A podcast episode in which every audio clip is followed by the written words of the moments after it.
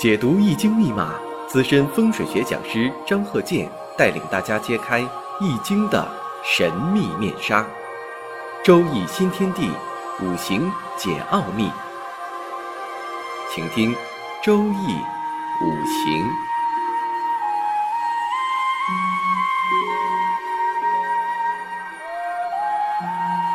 上山微电台荣誉出品。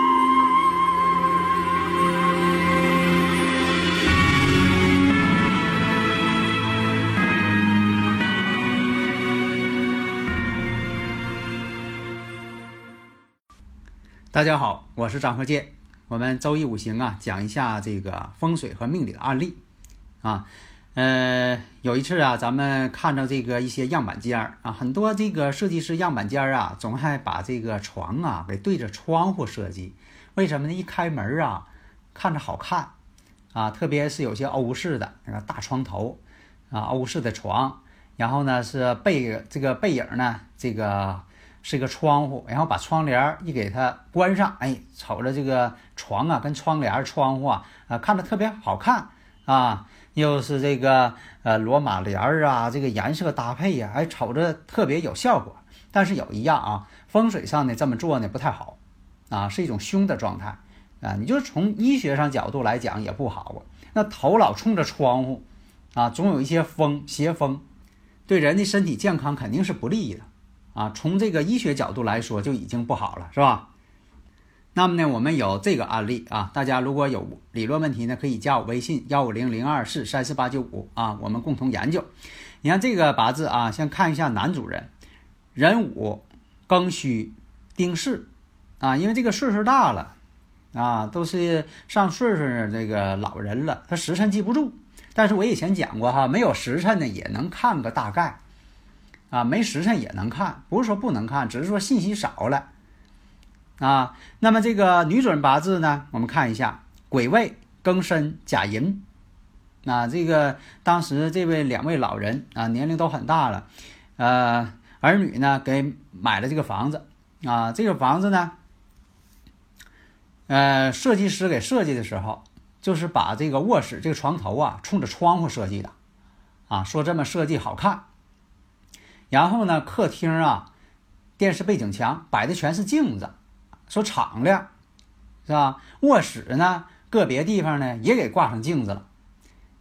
你说，呃，冷眼一瞅呢，倒是感觉这个空间挺大啊，富丽堂皇的。但实际上在风水上是犯了很严重的错误，啊，这个镜子啊，它不是讲迷信，说镜子怎么样能摄人魂魄，它不是。之所以它叫镜子，我以前讲过啊，这个镜子呢能够照人，是因为它有全反射，就说这个光波啊打到镜子上，这镜子啊啊百分之八九十全都把光反射出来了。它反射出来了呢，你就能看到镜子里边有人了。为啥说你能看着啊镜子里边有物体呀？有啊有你照镜子，或者是有这个其他的一些景这个影像啊？为啥能看到？就是因为它呢，它反射率高。把周围的这些光线，它啊百分之八九十全给你反射出来，所以说你眼睛就看到了。那么什么呢？人在睡觉的时候啊，这个抵抗力最低。如果说你在睡觉的时候老有镜子照自己，这说明什么呢？有这个空间不同的射线啊，各种射线啊，全都反射啊，对着你反射。所以说你天天是在一个射线当中生活啊，对人肯定是不好啊。至于说有些人解释说的半夜一起夜。啊，突然间有镜子给自己吓一跳，啊，这也是一方面因素。当然，你习惯了，兴许你就知道了啊，墙上那个人是镜子，你就不会吓一跳啊。你正做梦吓一跳倒不至于，但是你也有这方面的心理因素，对吧？啊，但是呢，抛开这个心理因素咱不讲，关键是啥呢？受辐射啊，这个镜子呢会这个反射一些射线。所以我们看，你大家看一下，根据这两个生日啊，没有时辰啊。看这两位老人的生日，你看哪一位他住这房子得病了？那么呢，我再给提供一些条件。这个勘测的时候呢，是在这个二零一一年，二零一一年啊，他们已经住这房子有一年多了，住进去就得病了。哎，大家可能有的看出来了啊，是这位女主人。为啥呢？我们看一下女主人这个生日，咱就别说八字了，这是六个字。啊，缺时辰，那老人记不住时辰。呃，女主人的这个五行，我们看一下，年上是癸未，属羊的啊，癸未，然后月上呢是庚申，啊，这个日上呢是甲寅，大家一下就看到了，这个月上庚申呐，跟这日呢，甲寅呐，属于天克地冲，庚金克甲木，月上呢申金呢与这个日上这个寅木啊相冲，所以这叫这叫什么？天克地冲。那么我们知道啊，这个甲木什么？甲木为头，在五这个。周易范围之内啊，这个呃，有的时候你别整混了啊。有的说，你看这个甲木不主这个，你不说主肝胆吗？啊，实际另一种情况什么呢？甲木呢，它是第一位的，甲乙丙丁嘛，它排第一位，所以说也有这个甲木为头之说。所以甲木为头，为什么说人头啊尽量不朝西呢？除非你八字这个用神是金，说明五行缺金，你头朝西啊，头朝西还好呢。但是呢，呃，为什么大多数情况下人不愿意头冲西呢？我以前讲过这个科学道理，就是人呐，人体百分之啊七十以上是水的成分，所以说它也受到日月的这个影响，就像海潮一样。为什么说的海水有潮起潮落呀？就是因为它日月的引力。其实人体呢，它也有这种情况，只是说变化微小，你察觉不出来。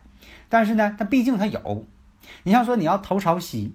你像说的，你睡觉的时候啊，要是头朝西呢，这个血液呀就会往大脑上涌，因为这个太阳在西边，它本身的引力场会促使你血液呢往大脑上涌，所以说呢，你睡觉呢睡不实，容易失眠。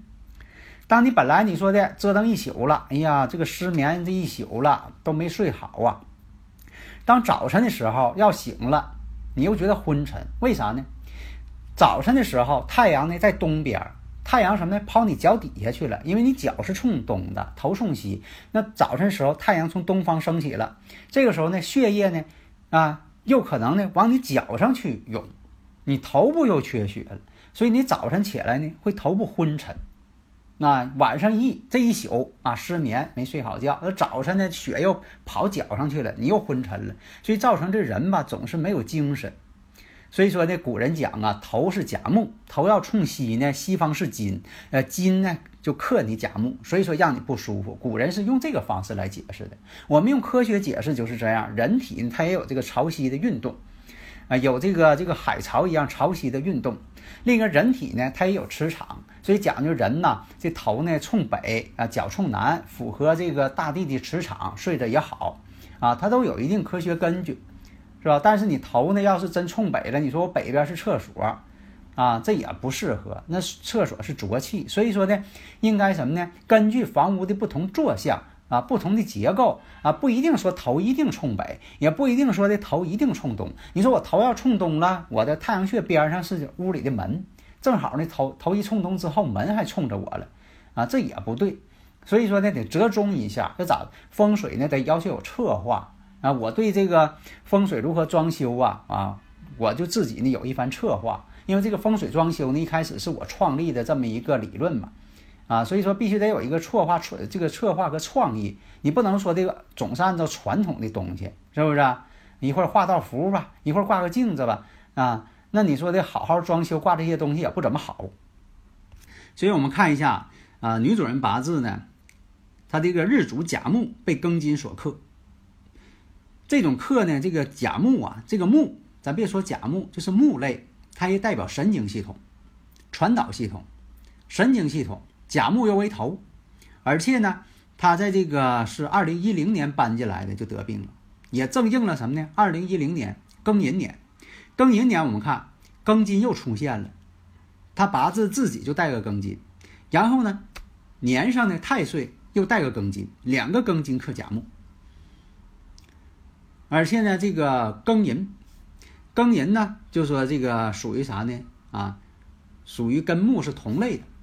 有的时候，这个木跟金一出现的时候，它就会感应你的神经系统，所以这也是判断八字的一个方法啊。我教给大家这判断八字的方法。那么呢，就应在了这个二零一零年女主人啊得了这个脑血栓，住了这房子。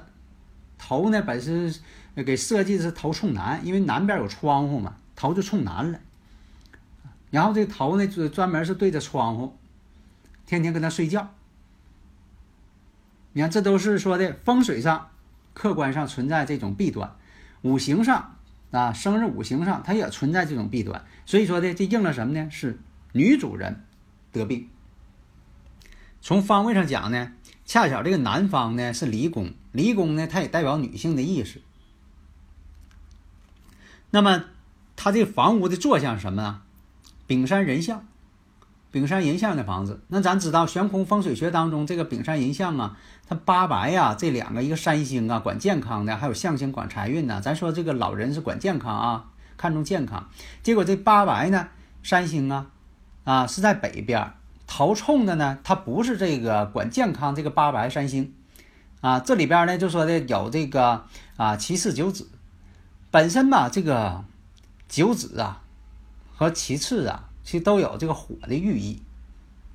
那么有火，火五行对女主人来说什么呢？食神伤官。那你说头对着食神伤官，八字当中呢又有这个偏官七煞。这就应了这个伤官见官了，这也是你看在风水上应的是伤官见官，所以说你的学东西得活学活用，伤官见官为祸百端，你看这又应了这句话了。所以说你头冲着离宫啊，冲着倒是这个属于女性的，它会感应女性。那么呢啊，悬空风水学上啊，悬空风水法上那个地方呢是七四九子啊，人山丙向嘛，南边嘛。那么这个七四九子呢啊，它也是与这个。火有关系，啊，特别是九子，这个九子就是离宫，跟火有关系，火旺。那你说你命中带七煞，然后你对着火旺，啊，你八字当中呢是以这个庚金为七煞，火对你来说就是伤官食神，就等于说自己找了个位置，专门找这个伤官见官为祸百端的这个位置了。所以说的很多迹象表明，这个情况就应在女主人身上。啊，所以说，呃，女主人呢，就说这个啊，二零一零年租了这房子之后，就得了这个脑血栓了，啊，一直是卧床不起啊，昏昏沉沉，卧床不起啊，都由这个老头呢来照料他，啊，本来是呃儿女呢想让这个老人呐。享这个享清福啊，给买个房子，那楼盘还挺好呢，在这个咱们沈阳当地还是挺知名的。但是呢，你好的楼盘不见得每个屋都好，请记住，好的楼盘可能有个别屋它不好，不好的楼盘兴许它有个别屋风水挺好。这很简单呢，很容易理解呀。这样说，你去一个富有的国家，但你到那个国家之后，你去那地方呢是个贫民窟的地方。啊，最不好的地方让你摊上了，那你肯定也遭罪。